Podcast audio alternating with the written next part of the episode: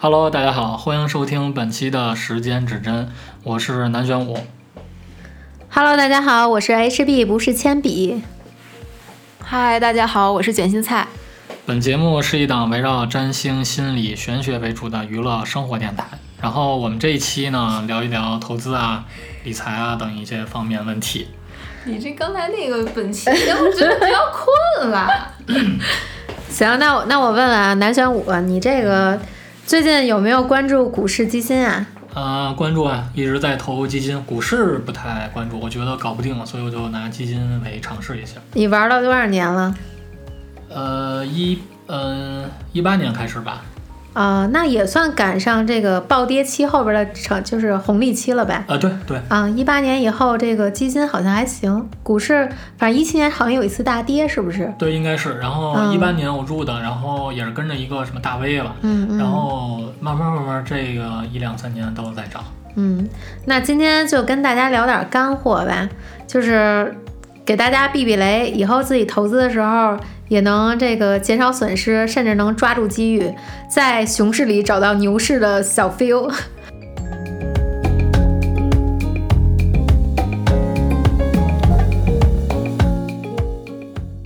嗯行吧，行，嗯，因为我也是一个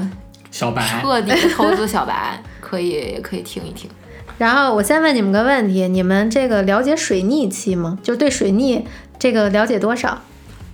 哦，我比较了解，因为我周围同事，因为我做设计的嘛，我周围同事很多，比如说到了水逆期，他们就会弄一张就是网上买的那种福字嘛，然后会贴到自己电脑背后，嗯嗯然后就而且经常有朋友圈的朋友啊会发一些啊，最近水逆到了什么什么有很多不顺的事情。就是你们对水逆的理解就是跟不顺等同了，是对吗？就有没有一些实际上的在水逆期有什么感悟吗？嗯，我记得我有一个同事吧，因为我自己可能关注的不是特别多这个水逆的事情啊。我有一个同事，就是因为他比较关注这个，有一次他就说我自己水逆了，然后把脚给崴了，就是他就在水逆期把脚给崴了。嗯、先先给你们普及一些奇怪的知识点啊，就是可能很少有人去了解水逆到底是什么在逆，这为什么叫水逆？其实水逆首先它是一个水星的逆行期，一年大概有三次这个水星逆行。水星呢在星象里守护的是这个双子座和处女座。我给你们先就是不用你去了解多了解星象，大概先给你们讲讲这个双子跟处女代表着什么。双子座一般是跟这个交流啊、信息、短途旅行、交通，就是跟这些有关。处女座呢是跟一些组织啊、规划安排，然后这日常生活中还有一些健康的东西可能有关系。水星在这个医疗占星里是跟比如说呼吸系统啊、神经系统跟这些有关，所以在水逆期你们会去想一想，水星逆行嘛，就是在这段时间比较混乱，就是打乱了这个节奏，所以有可能你出行你会觉得突然。哎，好像约好了时间，但是容易迟到；好像订好了航班，但是就是赶不上，就是中间总总会出一些状况。还有一些，比如说手机备份的丢失，然后文件关键资料找不到，然后还有一些思绪比较混乱，甚至是说，呃，其实水逆期有一些合适的地方，比如说去整理曾经遗漏的东西，找到你曾经这个查查漏补缺吧。或者说见一些以前的好朋友去交流一些，建立一些曾经的链接是可以的，但是有一些紊乱的东西就体现在刚才我说的这些领域。那今天为什么我说水逆这个东西呢？其实，在这个金融，呃，这么多这么多年的统计上啊，因为也是在研究金融占星上发现，A 股过去的二十九年，就是水逆期间出现下跌的情况高达百分之七十。就是这种股股市指数的，就是涨跌的情况，在水逆期间概率会比较高，就水星逆行期间。然后像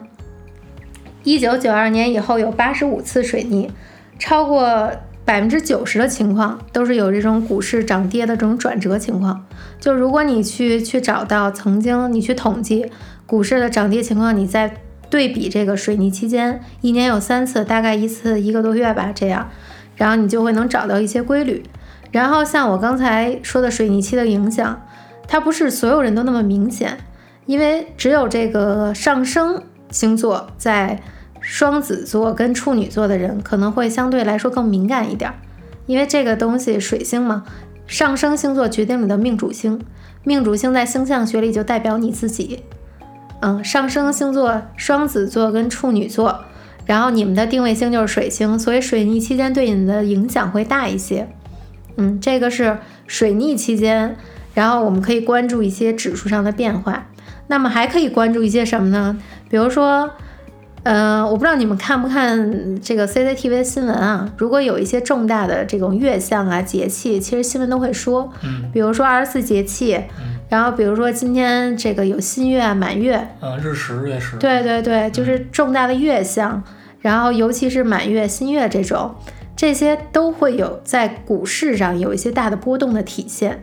你们可以去对照近期，比如说。前些日子吧，上上周、上上周啊，有一次大跌，那会儿刚是满月，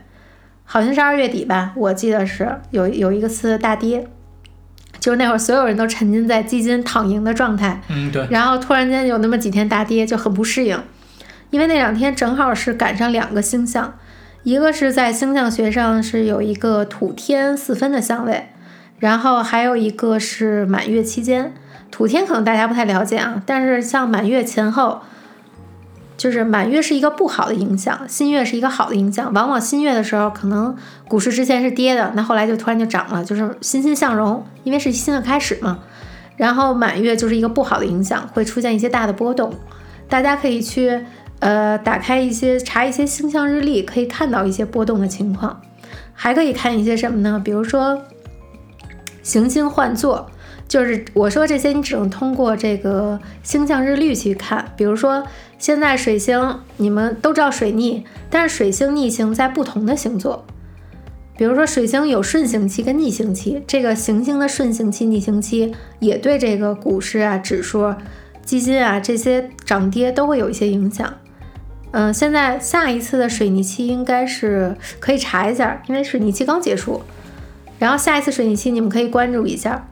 然后这个股市指数肯定会有一些，在那几天的前后肯定会有一些波动。今年有三次水逆，已经结束一次了，下一次好像是四月、五月吧。然后还有一个重大星象，还有土天四分相位，所以我预测在四月吧，然后应该还会有一些大的波动。那会儿应该社会层面也会有一些不好的事情发生，就是在今年的四月份。然后到五月应该又是一个潜伏期，就是那种持股待涨的状态。然后像刚才我说了一些点，还可以关注一些行星的换座，比如说水星啊、金星啊这些。呃，比如说现在在白羊座，那明等它换到金牛座的时候，换到天蝎座的时候，都会有一些影响。你们可以通过过去的呀这些，呃，这个比如说指数，你去找一些点，然后对照星象日历去找一些规律。其实如果你掌握了这些，你能熟练应用了。对于你及时止损，什么定投啊，然后如果你炒股也能感受到一些，可能马上就有一些波动啦，你都可都可以去就是及时止损，找到一些调整方向。然后不同的行星，就是你像如果你炒股，呃，是可以预测一些板块起伏预测的。然后比如说它不同的星体、不同的星座代表的都不一样，比如说太阳。它这个相关的板块就是黄金板块、证券板块，月亮就是我们的日用品呀，然后家居产品啊这些，然后这个生活用品这个层面。那我有一个问题，就是比如说像我这种纯纯的小白，我该怎么去看这个事儿呢？嗯，就是来，我平常这些客户也会来问我一些，就是他除了。正常工作以外，其实大部分人都是上班族嘛。他希望就是扩展一下自己的这个副业，或者说增加自己的收入。他会来问我，呃，比如说能做一些什么来增加额外的收入。其实我大家可能都懂星座是吧？但是星座并不能帮你去发掘你自己的挣钱方式，甚至是不能挖掘你的职业规划。它只仅仅是一个星座特性、性格特质，更多是一个偏性格特质的东西。但是星盘刚好能帮你解决你这个疑惑，因为从我们的星盘来说，二宫、五宫、八宫跟十一宫是跟我们的财富相关的宫位。嗯，可能你们听不太懂，就是这个我说的东西。但是简单的说呢，二宫是跟我们正财宫有关，就是落在兜里的钱，也可能是奖金啊，可能是我们的工资，然后可能是我们就是从其他地儿得过来的这种固定资产。五宫呢是投机财，比如说买彩票啊，投资一些股票啊，这些是呃买一些对，就这些偏向于五宫，然后就是投机嘛，投机取巧的这种财。然后八宫是跟这个偏财，比如说做保险呀、做债券呀、做这个基金呀，或者说帮别人处理的这种钱财，还有你的副业，很多是来自于这种偏财性质的，利用其他人的资源。来做一些财富的积累，或者说获取。十一宫是利用这种社会团体，还有一些职业上的愿景啊什么的，就是就是更大层面的一个财富了。就是你一定要前期积累出足够的人脉，你有足够的能力、技能，然后你有职业方向，你才可能到达十一宫的这个财富。利用群体啊，利用互联网啊，然后去积累获取一些财富。所以你说的这些，不是每个人都适合炒股跟炒基金的。嗯，像，嗯，我曾经遇到一个，就是有些人，就是他的配置虽然是一个本身很有钱的配置，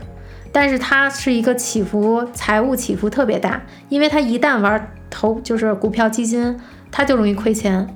他自己不知道啊，但是他选择了一个不适合自己的，他更适合去，比如说做一些这种资源置换呀，做一些利用别人的钱来做一些。比如说投资，投资大的项目，投资大的机构企业，这个可以。但是他要是自己搞一些投资，就是特别容易亏钱，因为他性格决定他不适合这么来获取钱财。然后有些人，嗯，他就适合去用一些小众的方式去挣钱。就也许你现在是一个，呃，比如说开滴滴出租车的司机，嗯，或者说你是一个在餐厅打工的人，但是你不知道你身你真正你会有一些。这个天赋还没有被挖掘，你可能是一个特别适合去干心理咨询的人，或者说你可能特别适合去做一个销售。就是这些天赋啊，还有这个赚钱的方式，一个是你主观能动性，你愿不愿意去赚这个钱。有些人他的行运就是从我们的这个星象学上来说，本命盘是我们出生就决定了的，这一生就都在这张盘里能看到。行运是你一直就是。随着时间的成长，岁月这种成长，每个人都会有一些不一样的点。比如说，今年我特别想挣钱，然后今年我就特别想玩，特别想恋爱，然后今年我就特别，呃，这个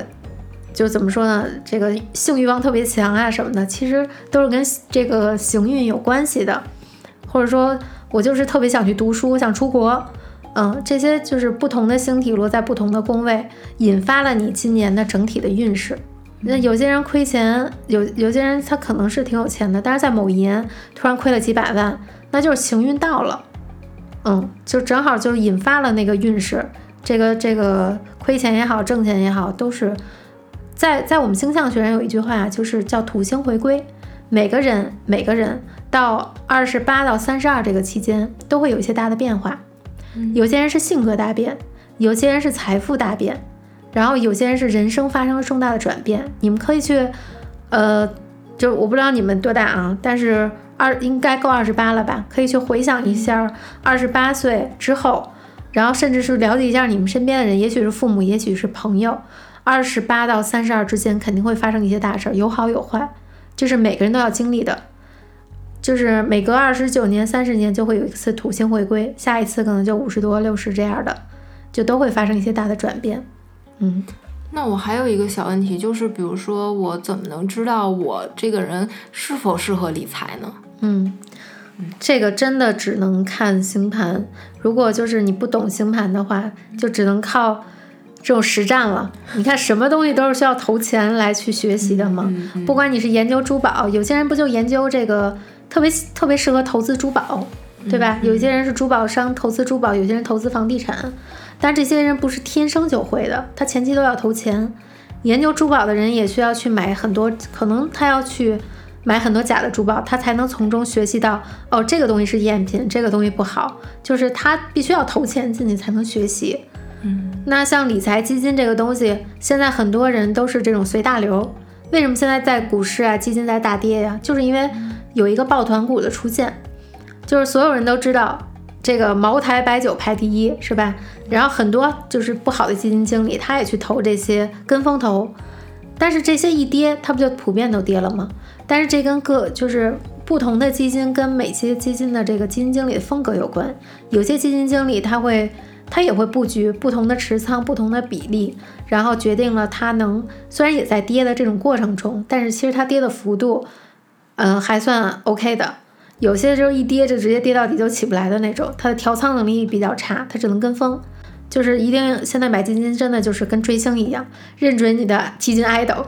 啊，股市这个没有 idol，但是基金你可以认准 idol。就像现在很多人都说说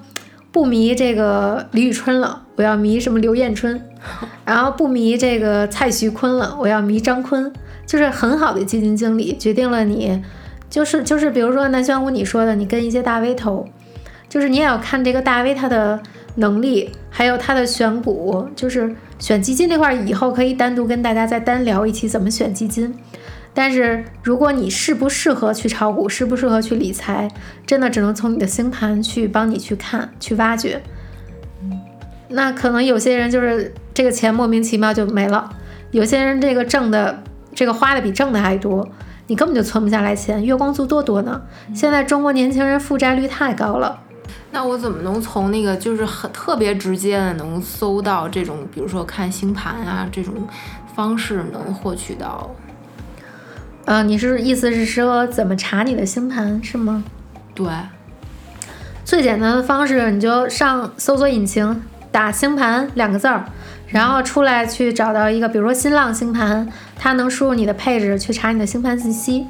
但是，就是往往对于大多数人来说，这个东西还是一个比较看不懂的状态，因为占星学它也是源于几千年的这种科学文化了嘛，最早期它是。这个源于天文学去测量这个天天文事件啊，测量这个就是看星象、看天文的这么一个基础理论，然后慢慢应用在古时候都是应用在皇家的贵族圈的，去预测一些国家大事儿的。然后到中国流传到中国之前，其实是先台湾反而比内地更早接触这个占星学。常说的就是东方易经，西方占星嘛，但是咱老祖宗的易经啊，肯定更强大。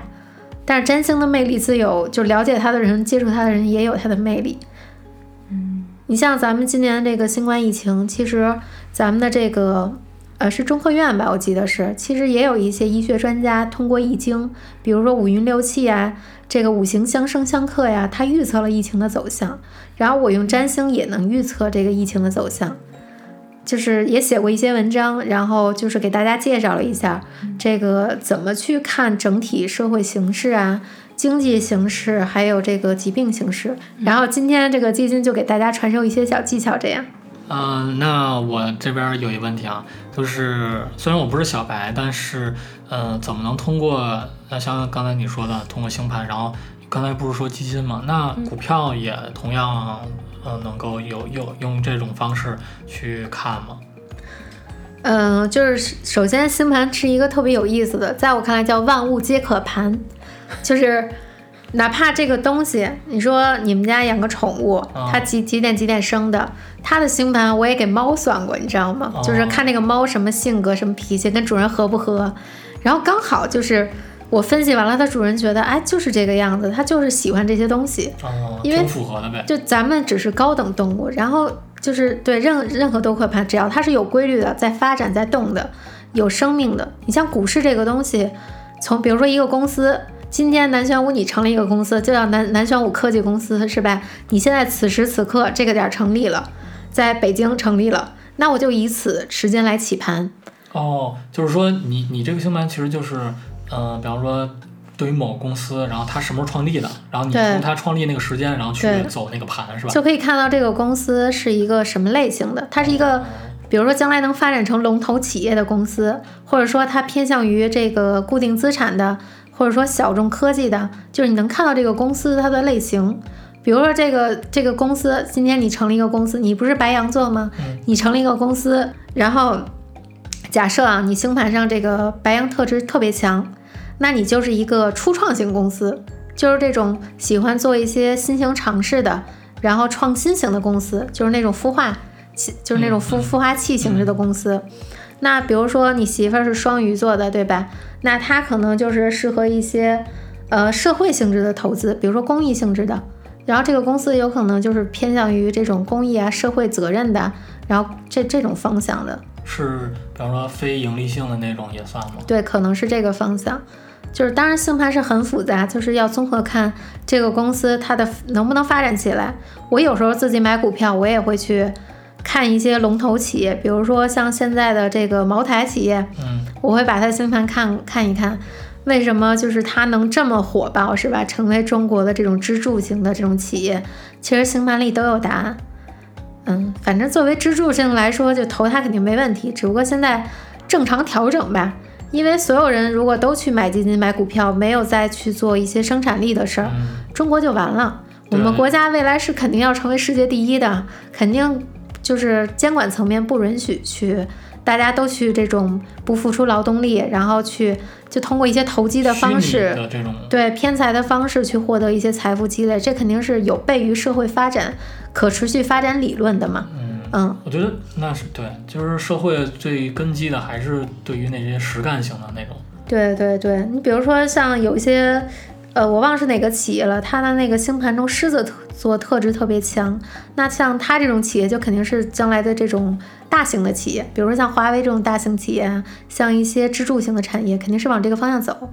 所以这种，如果是有现在有一些新型的公司，你看好了，比如说像大家都会关注什么马斯克还是马克。思，马斯克，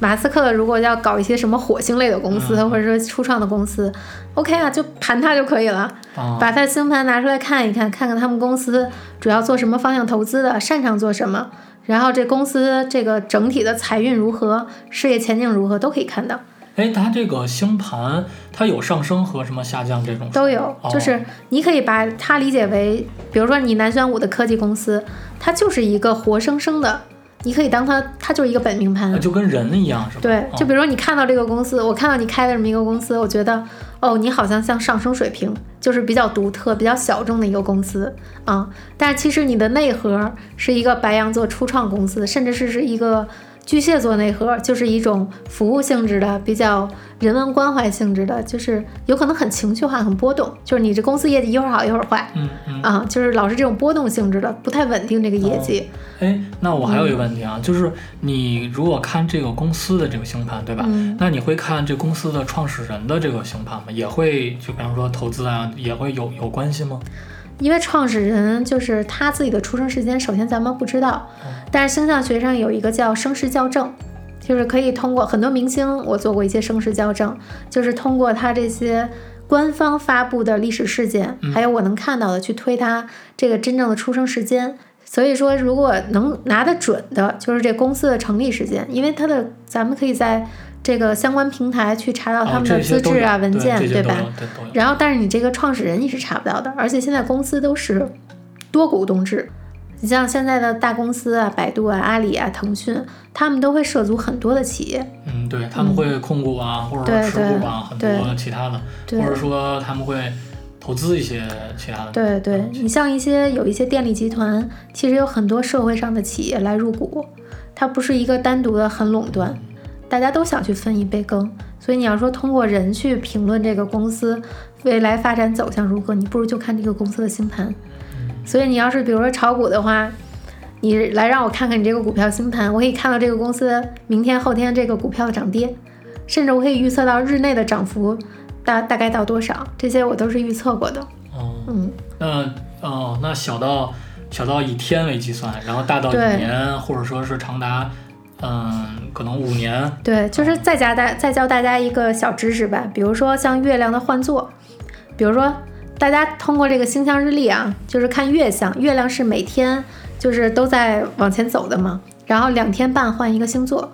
或者说，但是有时候日内，比如说今天早上这个月亮还在白羊，然后等着下午两点多的时候，这个月亮就到金牛了，那这个肯定会有一个日内的反转，嗯，嗯。哎，首先问一下，这个星象的日历是从哪儿能看的？呃，可以在网上有一个网址，到时候我们写在这个简介里是吧？啊，可以就是可以把这个网址写给大家，然后大家可以关注一下这个网站，这也是我常用的一个网站。然后上这个网站之后，然后就可以有呃需要什么操作吗？不需要，就打开以后就是星象日历，你可以哦看到，你可以甚至去对比曾经的涨幅啊、涨跌，去看一看规律。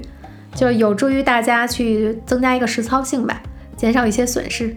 嗯，因为我身处互联网嘛，那现在其实互联网教育这个赛道一直是很火爆的，就是从去年疫情开始嘛，到现在为止都还是属于一个上升的趋势。嗯，我想问问，就是这个你从星象上面可以预测出来吗？嗯，你要说大方向，其实现在咱们都知道，现在两会正在开嘛，对吧？其实国家的指向，就中国的经济是跟国家政策有很大的关联的。往往我们跟着这个国家的这种政策指向，它就是风口，就是机遇。